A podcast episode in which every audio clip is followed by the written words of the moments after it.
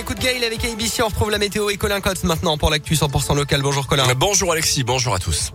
Et elle a eu une ce matin un épisode de froid et de neige en cours dans toute la région. Auvergne-Rhône-Alpes, le Puy-de-Dôme et l'Allier en vigilance seront jusqu'à demain matin au moins.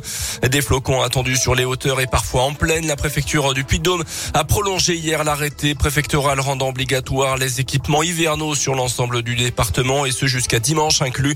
Les conditions sont délicates notamment sur la 89 à partir de Combronde entre Clermont et Saint-Etienne également, mais également du côté euh, du réseau secondaire. Soyez très prudents des opérations de déneigement et de salage sont en cours dans le secteur. On fait un point complet sur la météo avec Alexis à la fin de ce journal. Dans l'actu également, les soutiens d'Éric Zemmour gagnent en justice contre la ville de Thiers. On en parlait hier. Marion Maréchal, une des soutiens d'Éric Zemmour, s'était indignée sur son compte Twitter de la volte-face, selon elle, de la mairie auvergnate, juste avant un meeting prévu à Thiers hier soir. D'après elle, l'équipe de campagne avait bien signé un contrat avec la mairie et récupéré les clés d'une salle pour y tenir une réunion publique. Faux avait rétorqué la mairie. L'affaire est passée en justice hier à Clermont. L'équipe d'Éric Zemmour a finalement eu gain de cause. La ville de Thiers a été forcée d'ouvrir cette fameuse salle municipale et de verser 1500 euros de dédommagement également. Dans le reste de l'actualité, ce vendredi 1er avril signe l'entrée en vigueur d'un certain nombre de changements et de nouveautés susceptibles d'impacter votre quotidien et votre porte-monnaie. On fait le point avec vous, Valentin Chenard.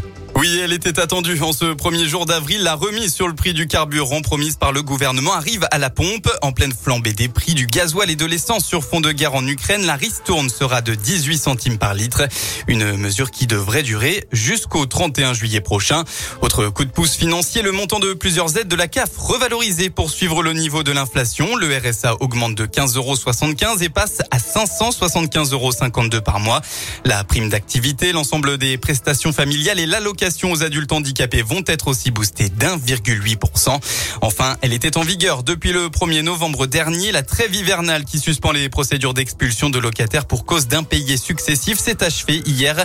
En cas d'impayés, les Français pourront se voir couper le gaz et l'électricité.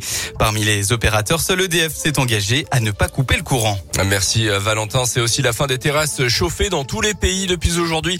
Il est interdit d'utiliser des systèmes de chauffage sur les terrasses des cafés et des restos. C'est dans le cadre de la loi climat. Le robinet de gaz en provenance de la Russie pourrait être coupé dès ce vendredi. C'est ce qu'ont annoncé hier les ministres des économies français et allemands. À partir de ce vendredi, Vladimir Poutine a annoncé que les consommateurs de gaz russe venant de pays, je cite, inamicaux devront payer en rouble leur facture de gaz russe. Une option écartée d'ores et déjà par les pays européens. En Ukraine, sur le terrain, la situation est toujours très tendue. Le cessez-le-feu hier à Mariupol n'a finalement pas été respecté. Moscou qui indiquait hier soir qu'un nouveau couloir humanitaire s'ouvrait ouvert ce matin pour évacuer les dizaines de milliers de civils bloqués sous les bombes de l'armée de Vladimir Poutine. Les sports avec euh, du foot et le tirage au sort de la phase de groupe de la Coupe du Monde au Qatar. À partir de 18h ce soir.